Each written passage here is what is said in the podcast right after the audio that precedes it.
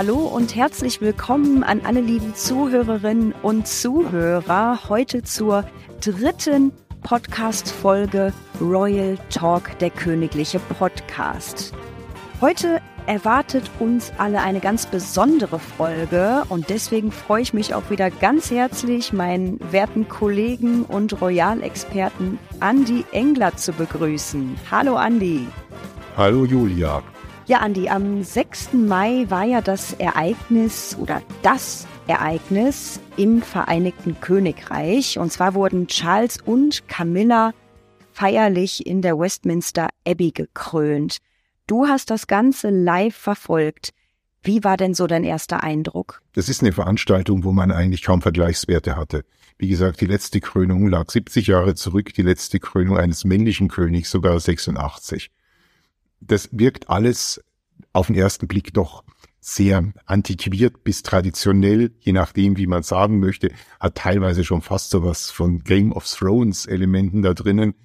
Ähm, aber wenn man genauer hinschaut, Charles hat eine ganze Menge modifiziert und diese Krönungen in der Westminster Abbey gibt es zwar seit 900 Jahren und Charles war der 40. Monarch, der so eine erfuhr, aber da ist natürlich auch der Weg in die moderne Welt weit geöffnet worden, auch wenn man manches vielleicht nur auf den zweiten Blick erkennt. Ja, genau, du sagst es schon, zweiter Blick, genau darum wollen wir uns heute kümmern. Jetzt ist es ja schon einige Tage her, wir haben die Krönung ein bisschen sacken lassen und viele, viele haben schon darüber berichtet. Und äh, wir wollen aber heute mal gemeinsam den Fokus darauf werfen, was man halt nicht gesehen hat.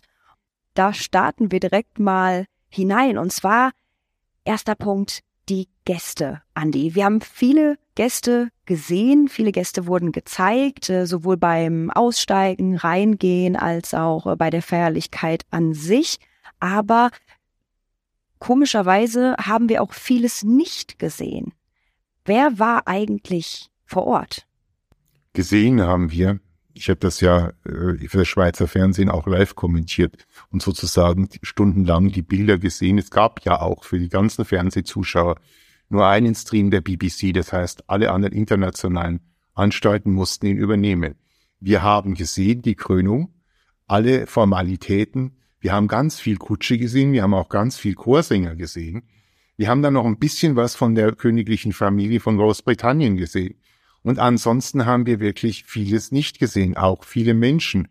In der Kameraführung musste zwar jeder die stolze Zahl noch lebender ehemaliger britischer Premierminister angucken, aber teilweise hat man die ganzen internationalen Royals nicht gesehen und das ist erstaunlich. Was mir direkt aufgefallen ist, dass die äh, Familie ähm, größtenteils in den Vordergrund gerückt ist. Also gerade William und Kate plus Kinder wurden ja gerade bei der Ankunft ähm, sehr in den, in den Vordergrund gewählt.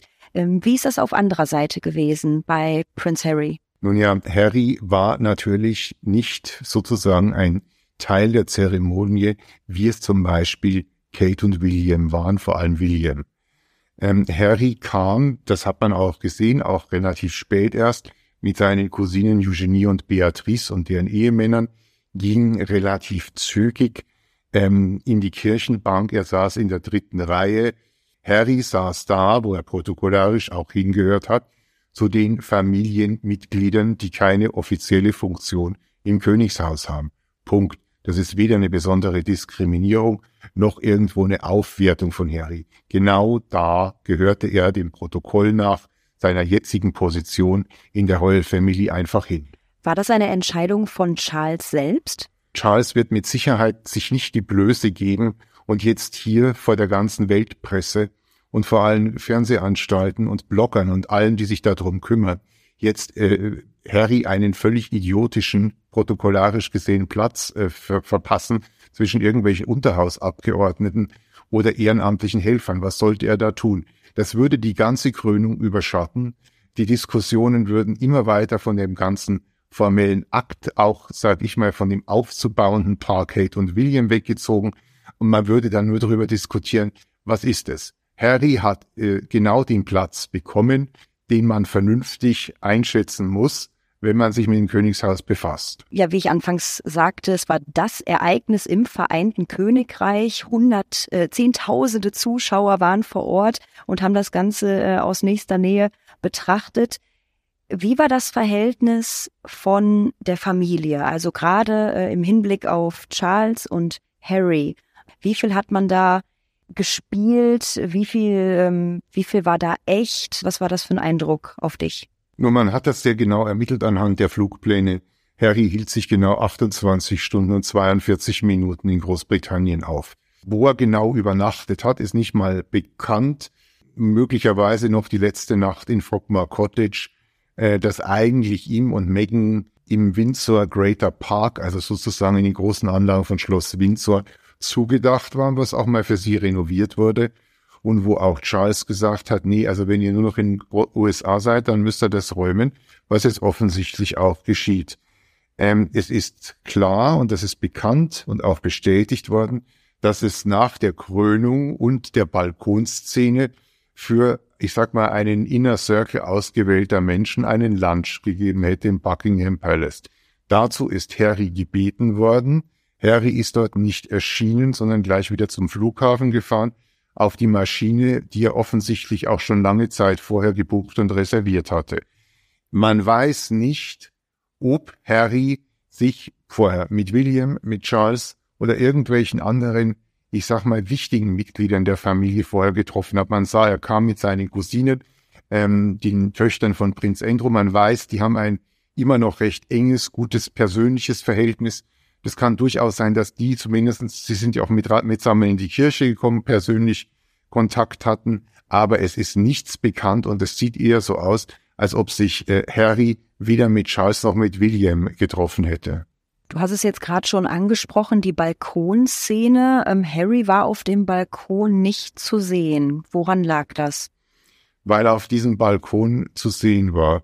Das neue Königspaar erstens. Zweitens der Kronprinz, also sprich William mit Gattin Kate und seinen Kindern. Und dann waren noch zu sehen in erster Linie Working Royals. Also da sozusagen die Menschen, die hier in der Zukunft Prinzessin Anne, hat man gemerkt, steht ganz hoch. Es standen auch Prinz Edward und Sophie mit ihren Kindern da zum Beispiel mit und dann noch ein paar älter gediente, treue Cousins der verstorbenen Queen, wie der Herzog von Kent, der stand da rechts außen, großer, hagerer Mann, fast um die 90, und auch der Herzog von Gloucester. Das sind sozusagen Minor Royals Senioren, so würde man das ausdrücken, die noch ein paar Aufgaben übernehmen und Charles besitzt aber nun auch das Taktgefühl, dass er sagt, ja, ich äh, steuere die nicht aus. In ein, zwei, drei Jahren werden die wahrscheinlich auf eigenen Wunsch aus dem Ganzen ausscheiden. Dann stand noch die Schwester von Camilla drauf, Lady Fiona Lansdowne, eine enge Freundin von Camilla. Charles beherrscht natürlich das Spiel mit den Medien und früher war es fast unmöglich. Da standen dann, was weiß ich noch, die Enkeltöchter von Cousinen der Queen. Das wirkte wahnsinnig wuselig. Äh, die standen sich gegenseitig äh, kreuz und quer dann im Weg und keiner wusste so recht, wer das eigentlich ist. Und da wollte schon Charles sehr genau zeigen, das ist ausgewählt worden und so ist die, Kön die Krönung und genauso wird's gemacht und das ist, betraf ja auch alles ein, was man vorher gesagt hat oder was man unausgesprochen vermutet hat, wenn man sich ein bisschen mit dem Königshaus befasst. Ja, eine Frage, die sich viele vielleicht schon vorher gestellt haben und jetzt auch im Nachhinein immer noch stellen, war die Nichtanwesenheit von seiner Frau Meghan. Wie ist das zu beurteilen? Man kann sagen, offiziell, das ist auch verständlich, die haben kleine Kinder. Sohn Archie hat, glaube ich, an dem Tag vierten Geburtstag gefeiert. Die Tochter Lilibet ist noch kleiner. Man kann das auch so begründen, dass man diese kleinen Kinder nicht dieser strapaziösen Kurzflugreise aussetzen wollte. Sie jetzt nur bei einer Nanny zu lassen, ähm, ist auch nicht Megans Art, ob man jetzt Megan mag oder nicht. Man kann sich nicht, man kann in keiner Weise vorwerfen, dass sie nicht immer bei ihren Kindern ist, wenn es irgendwie möglich ist. Dann denke ich aber auch, in Großbritannien sind die Popularitätswerte von Harry und Meghan bei über 80 Prozent der Leute im Keller. Ich glaube auch, dass Meghan vielleicht, das ist eine Vermutung, die ich auch für berechtigt halte, nicht gewusst hat, wie wird man dort empfangen. Äh, vor der Kathedrale ausgepfiffen zu werden, ist mit Sicherheit auch etwas, was ich mir nicht lustig vorstelle. Man darf ja nicht vergessen, auf den besseren Plätzen vor der Westminster Abbey standen Menschen, die waren dreimal sicherheitskontrolliert Und das waren Leute, die oft Tage dort standen. Man konnte davon ausgehen, dass das alles Fans der Royals waren und keine Royal-Kritiker. Die, die legen sich nicht vier Tage in den Schlafsack hin, dass sie den besten Stehplatz haben. Sondern man hat, hat das nicht gewusst. Und ich denke, hm, Megan wollte auch nicht weitere Diskussionen.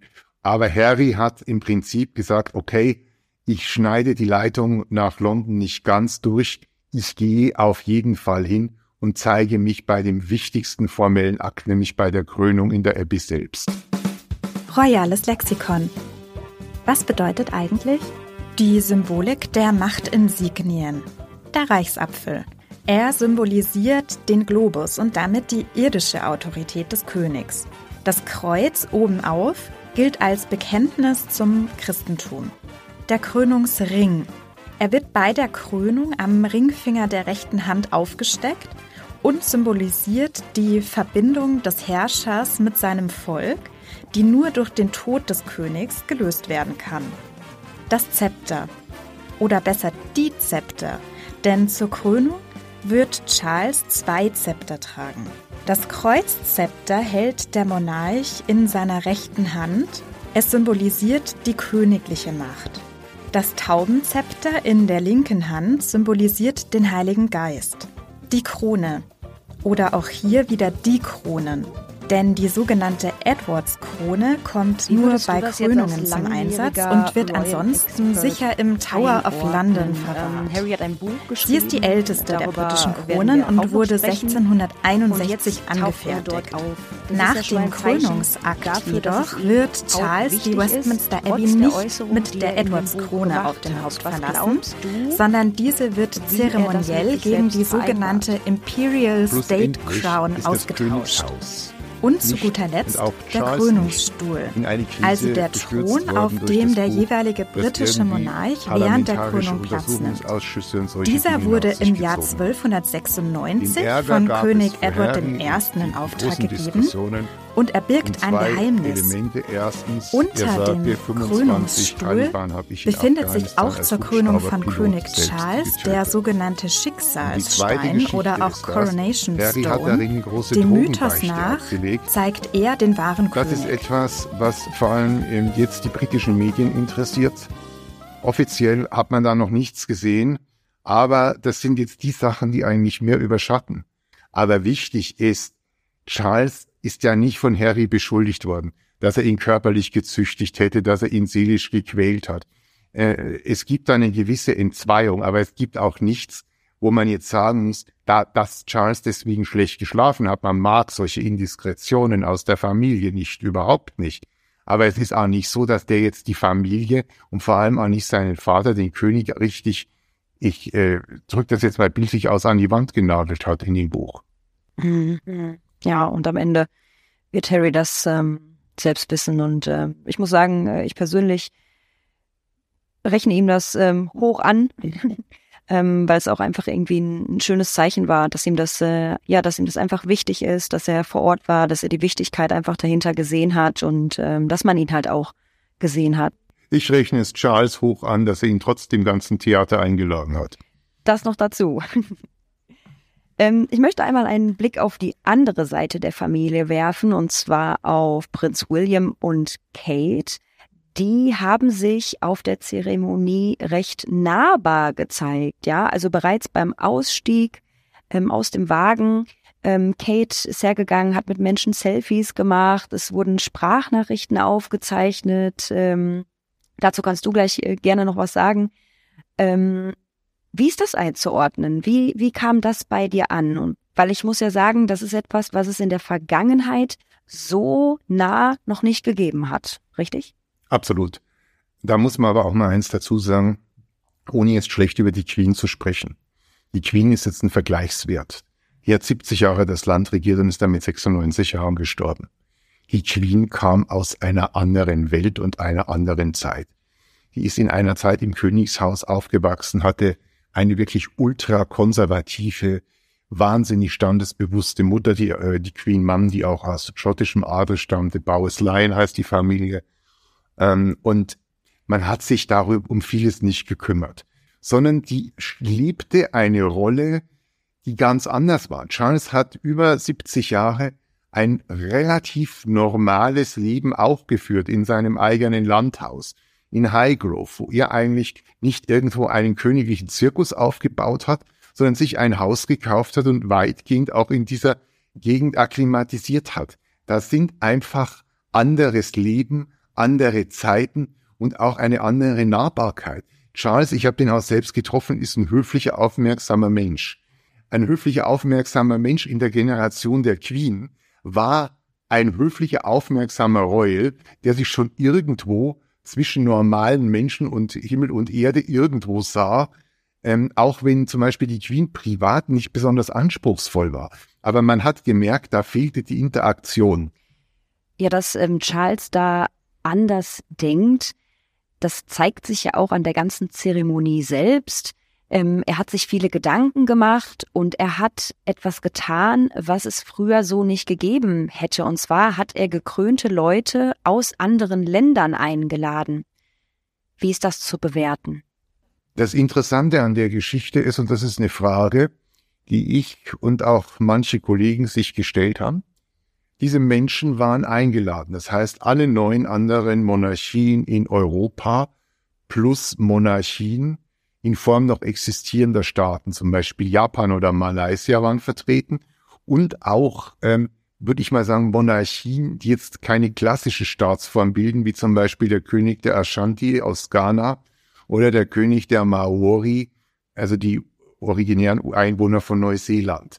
Und das ist für mich eine komische Geschichte, denn am Freitagabend fand eigentlich, ich würde sagen, das war Davos mit Adelstiteln, ähm, die große Einladung im Buckingham Palace statt, wo all die vertreten waren, plus einige andere wichtige Menschen aus der Politik, fast die komplette äh, königliche Familie, zumindestens der Inner Circle. Da gab es, was früher völlig ungewöhnlich ist, Fotos. Ähm, da waren ganz viele und es gab Fotos, die sofort veröffentlicht werden konnten. Das heißt, der Palast hat sie nicht kontrolliert. Und äh, auf der Daily Mail als Tageszeitung, kann man jetzt hier mal anführen, ploppten bis Mitternacht hunderte Fotos auf von wahnsinnig hochkarätigen Gästen. Das heißt, hier hatte Charles Hausrecht und Charles wünschte und wollte auch zeigen, wir sind weltoffen, wir haben die anderen alle eingeladen und die sind auch alle gekommen. Außer Putin, das hat auch seine Gründe. Aber ähm, bei der Westminster Abbey hat man ja in den Fernsehbildern, ich glaube, unseren Zuhörerinnen und Zuhörern wird es ähnlich gegangen sein, wenn sie nicht dort vor der Tür standen, äh, die meisten dieser Menschen überhaupt nicht gesehen. Auch bei den Einblendungen aus der Abtei, die hast du alle nirgends gesehen. Ähm, und da frage ich mich, hat die BBC irgendwie gegen Charles gearbeitet? Weil Charles kann sich schon was darauf einbilden, dass er sagt, ich habe gezeigt, wir wollen die ganze Welt hier begrüßen. Ähm, und er wünschte das ja. Es war ein Zeichen, es war ja auch ein schöner Erfolg für diesen König Charles, ähm, dass ähm, die ganzen Länder, 203 Staaten waren vertreten. Durch Könige, durch Präsidenten oder zumindest durch Botschafter oder Spitzenvertreter der Politik. Das ist ein Riesenerfolg, aber das hat das Fernsehen fast unter den Tisch fallen lassen. Mhm.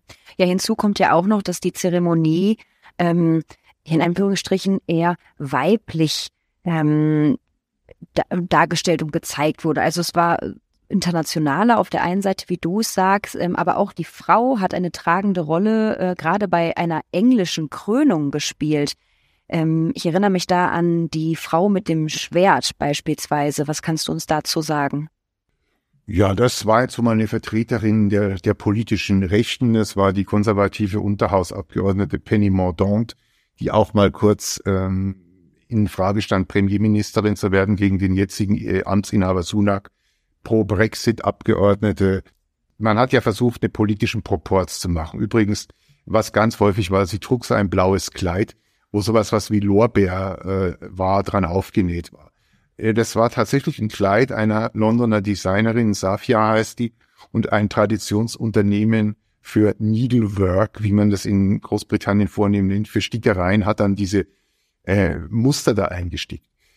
Da kam immer die Frage, äh, gibt's da nichts Traditionelles dafür? Nee, für die Männer gibt's tausend verschiedene solche Outfits. für Frauen nicht, weil die haben bisher bei der Krönung keine Rolle gespielt. Aber andererseits ist zum Beispiel das Taubenzepter äh, eins der beiden Zepter, die Charles im Rahmen dieser zweistündigen Arie bekommen hat, ähm, wieder von einer anderen Abgeordneten überreicht worden. Die vertritt jetzt die Liberaldemokraten, die Anti-Brexit-Partei. Die Frau stammt ursprünglich aus Trinidad und Tobago, ihre Familie zumindestens. Ähm, er hat dann genau versucht, ähm, nicht nur Frauen einzubeziehen, sondern man hat auch gesehen, äh, was man oft vergisst, Charles ist ja eigentlich das Oberhaupt der Church of England. Und es waren trotzdem auf Augenhöhe ein Oberrabbiner eingeladen, Vertreter von Muslimen, Vertreter von Hindus, Vertreter von Buddhisten, nur ein paar zu nennen. Alles Bevölkerungsgruppen mit Migrationshintergrund, die in Großbritannien auch stark vertreten sind. Und Charles hat auch eines aufgegeben, ähm, zu sagen, ja, ich bin formell das Oberhaupt der Church of England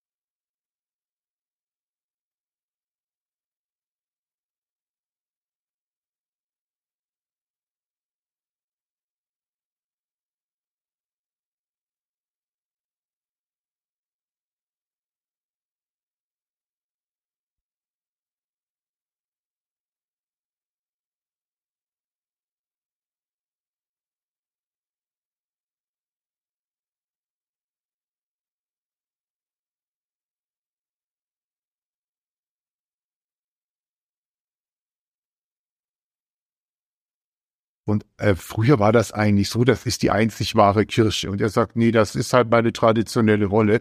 Aber alle anderen Religionen äh, sind mir auch äh, willkommen und ich betrachte die auf Augenhöhe und behandle sie auch so. Was bedeutet diese Veränderung, die Charles jetzt mit sich bringt für das, für das Volk? Wie, wie wird das rüberkommen? Wie ist das einzuschätzen? Ich sag mal so, die Queen war ja jetzt Jahrzehnte Queen und jetzt auf einmal kommt jemand her, der denkt moderner, jemand, der traut sich, der macht sich seine eigenen Gedanken und der bringt vielleicht auch einfach eine ganz neue, einen ganz neuen Wert, also eine ganz neue Kultur vielleicht unters Volk. Wie ist das einzuschätzen? Charles ist ein politischer König. Das äh, war immer bei der Queen, ich sage mal zum Schluss auch in einer sehr unglücklichen Form. Wir äußern uns zu gar nicht. Also man sagt gerade noch, dass Mord ein Verbrechen ist und dass auf der Welt am besten kein Kind hungern soll. Aber die Queen hat sich ja auch nicht gesellschaftspolitisch festgesetzt. Aber zum Beispiel viele jüngere Menschen, auch Intellektuelle, komischerweise Intellektuelle, wo ganz viele hinter Charles stehen, haben damals beim Brexit gesagt, das war eine so populistische Veranstaltung, mit so heißer Nadel gestrickt. Warum hat die Queen nicht ein paar Worte auch gesagt? Dass man das wenigstens kritisch sehen sollte. Viele Leute haben damals so eine Schere im Kopf gehabt zu sagen, ja, die Frau hat Jahrzehnte unserem Land treu gedient und hat sich eigentlich nie daneben benommen. Aber man hätte sich von ihr Impulse gewünscht, nicht ein Einmischen in die Tagespolitik. Und da kommen wir jetzt auch wieder zu Charles. Charles arbeitet anders als die Queen. Die Queen hat dann kurz vor ihrem Tod entschieden, Camilla wird Königin aus. Das war eine Entscheidung, die hat Charles in gewisser Weise Luft verschafft, weil keiner an dem Tag, wo der Tod der Queen bekannt wurde, gesagt hätte, und jetzt geht die Diskussion los, welchen Titel kriegt Camilla. Das hätte uns wochenlang alles begleitet. Da mhm. kann man auch sagen, das war Eigennutz, weil die Trauerwoche der Queen wurde damit nur der Queen sozusagen gewidmet und man hat sich nicht um die anderen gekümmert. Das hat Charles alles respektiert und es gibt auch noch andere schöne Beispiele ähm, wo man auch sieht, wie politisch Charles denkt. Was wären das für Beispiele? Kannst du da vielleicht mal eins nennen? Ich bin jetzt mal brutal. Es gibt 24 Familien von Herzögen, die nicht dem Königshaus angehören in Großbritannien. Also man kann sich das so vorstellen, oben stehen die Royals und in der nächsthöheren Adelsliga kommen diese Herzogsfamilien. Die haben jahrhundertelang im Prinzip carte blanche gehabt bei Hof. Die waren zum Beispiel alle bei einer Krönung eingeladen. Die haben sich die protokollarischen Aufgaben, wir haben zum Beispiel die Zepterübergabe, Reichsapfel und all diese ganzen Dinge. Das war im Prinzip Erbhof für die. Und das war halt dieses Mal nicht mehr so. Und ähm, von den 24 haben auch welche, die keine persönliche Beziehung zu Charles und Camilla haben, nicht mal mehr eine Einladung bekommen. Da mag auch so eine Gemengelage gewesen sein, dass Charles gesagt hat, naja, das werden jetzt nicht über Nacht Kommunisten werden oder Antimonarchisten, nur weil ich sie nicht einlade. Aber ich öffne mich lieber der Bevölkerung, das zeigt ja auch das ganze Rahmenprogramm. Royales Lexikon. Was bedeutet eigentlich die Symbolik der Machtinsignien? Der Reichsapfel. Er symbolisiert den Globus und damit die irdische Autorität des Königs. Das Kreuz oben auf gilt als Bekenntnis zum Christentum. Der Krönungsring. Er wird bei der Krönung am Ringfinger der rechten Hand aufgesteckt und symbolisiert die Verbindung des Herrschers mit seinem Volk, die nur durch den Tod des Königs gelöst werden kann. Das Zepter oder besser die Zepter, denn zur Krönung wird Charles zwei Zepter tragen. Das Kreuzzepter hält der Monarch in seiner rechten Hand. Es symbolisiert die königliche Macht. Das Taubenzepter in der linken Hand symbolisiert den Heiligen Geist. Die Krone oder auch hier wieder die Kronen. Denn die sogenannte Edwards-Krone kommt nur bei Krönungen zum Einsatz und wird ansonsten sicher im Tower of London verwahrt. Sie ist die älteste der britischen Kronen und wurde 1661 angefertigt. Nach dem Krönungsakt jedoch wird Charles die Westminster Abbey nicht mit der Edwards-Krone auf dem Haupt verlassen, sondern diese wird zeremoniell gegen die sogenannte Imperial State Crown ausgetauscht. Und zu guter Letzt der Krönungsstuhl, also der Thron, auf dem der jeweilige britische Monarch während der Krönung Platz nimmt. Dieser wurde im Jahr 1296 von König Edward I. in Auftrag gegeben und er birgt ein Geheimnis. Unter dem Krönungsstuhl befindet sich auch zur Krönung von König Charles der sogenannte Schicksalsstein oder auch Coronation Stone. Dem Mythos nach zeigt er den wahren König. Das stimmt auf jeden Fall. Charles war selbst bei der Zeremonie äh, während der Krönung sehr ernst. Meinst du, das war ein Zeichen von Seriosität? Ach, das ist eine Mischung. Also ich, das ist ein Zeichen von Seriosität. Klar, Charles ist ein Mensch, dem das Wort Respekt sehr wichtig ist. Und äh, in seiner Position würde es vielleicht manchen schwierig anmuten, wenn er dann da gerade das Grinsen anfängt. Ich sag's jetzt mal äh, doof. Und es ist ja auch eine Zeremonie, die hat man nicht in Fleisch und Blut, weil man sie jedes Jahr mal macht, sondern das war das erste und einzige Mal in seinem Leben. Und er hat vorher auf den ganzen Plan noch von drei auf zwei Stunden verkürzt und umgeschrieben. Ähm, dass da auch eine gewisse Nervosität ist und mit allem Respekt für Silver Ager, Charles ist 74 Jahre alt. Und das ist auch schon ein nicht unerhebliches Programm für einen Menschen, der selbst im deutschen Arbeitsleben äh, schon im Pensionsalter wäre, der aber irgendwo sagt, ich möchte auch zeigen, dass ich da voll dabei bin, dass das auch eine Ernsthaftigkeit ist. Wir dürfen nicht vergessen, das ist in einer Kirche, das ist vor hunderten Millionen Fernsehzuschauern. Dafür habe ich Vertreter von Religionen und der Politik und karitativen Organisationen. Da möchte ich auch Respekt zeigen. Aber es war sicherlich für ihn auch einfach menschlich gesehen anstrengend. Camilla hingegen habe ich beobachtet, ähm, dass sie nach der Krönung gelächelt hat und dass da ein Blick rüberfiel zu Charles. Ja, ein Blick äh, vielleicht von Erleichterung, vielleicht von, wir haben das geschafft, ähm, aber vielleicht auch ein Zeichen für uns, dass die beiden doch schon ein gutes Team abbilden, oder? Absolut. Man darf ja auch eines nicht vergessen. Camilla hat Charles geheiratet in einem Akt, ich sehe diese Bilder noch vor mir, ich habe damals auch schon mir erlaubt, das zu kommentieren, an der Town Hall in Windsor. Windsor klingt gut, aber Windsor an sich ist eine Kleinstadt.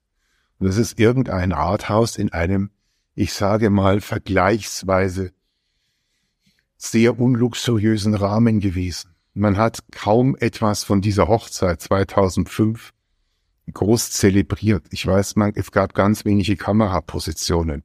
Ähm, es gab hinterher noch eine private Feier. keine Chance auf Fernsehbilder, auf Fotos und sonst was. Charles Ehe ist gescheitert, Camillas Ehe ist gescheitert. In zweiter Ehe hat man dann geheiratet. Auch in Großbritannien ist sowas im 20. Jahrhundert, im 21. gang und gäbe. Ja. Trotzdem war Camilla vor allem der Staatsfeind Nummer eins. Und wie manche Medien, und ich bin jetzt ein großer Fan zum Beispiel von kritischer politischer Berichterstattung in alle Richtungen.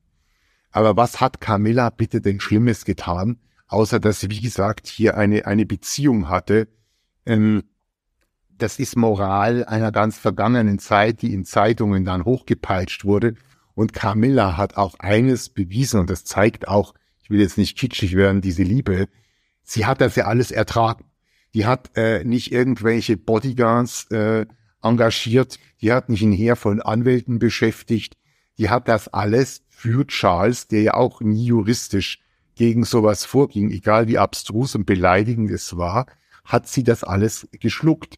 Und man muss auch sagen, das ist schon das Happy End auch einer reifen Liebesgeschichte.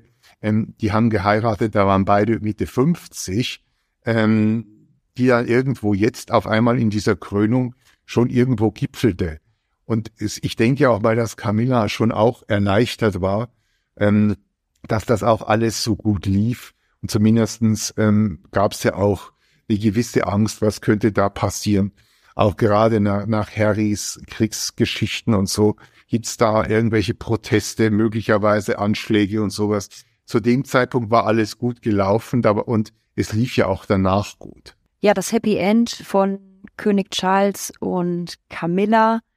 Ähm, die großen Gewinner, kann man schon fast sagen. Und auf der anderen Seite gibt's natürlich auch einige Verlierer. Und ähm, Wer da auf welcher Seite steht, darüber möchten wir beide beim nächsten Mal sprechen. Da gehen wir nämlich einen Schritt weiter und schauen einmal auf die Gewinner und Verlierer nach der Krönung. Für heute, lieber Andi, möchte ich dir ganz herzlich danken für die Eindrücke ähm, hinter der Kamera und äh, hinter dem Geschehen, was man gesehen hat. Und äh, ja, verabschiede mich ganz herzlich von dir und ähm, überlasse dir die letzten Worte. Ich danke dir, liebe Julia. Ich danke auch den Zuhörerinnen und Zuhörern für Ihr Interesse. Bleiben Sie uns gewogen und seien Sie nächstes Mal wieder dabei. Immerhin haben wir alle, wie auch immer und in welcher Form, ein Ereignis der Zeit- und Weltgeschichte erlebt, was immer man daran auch so beanstanden haben könnte. Bis zum nächsten Mal.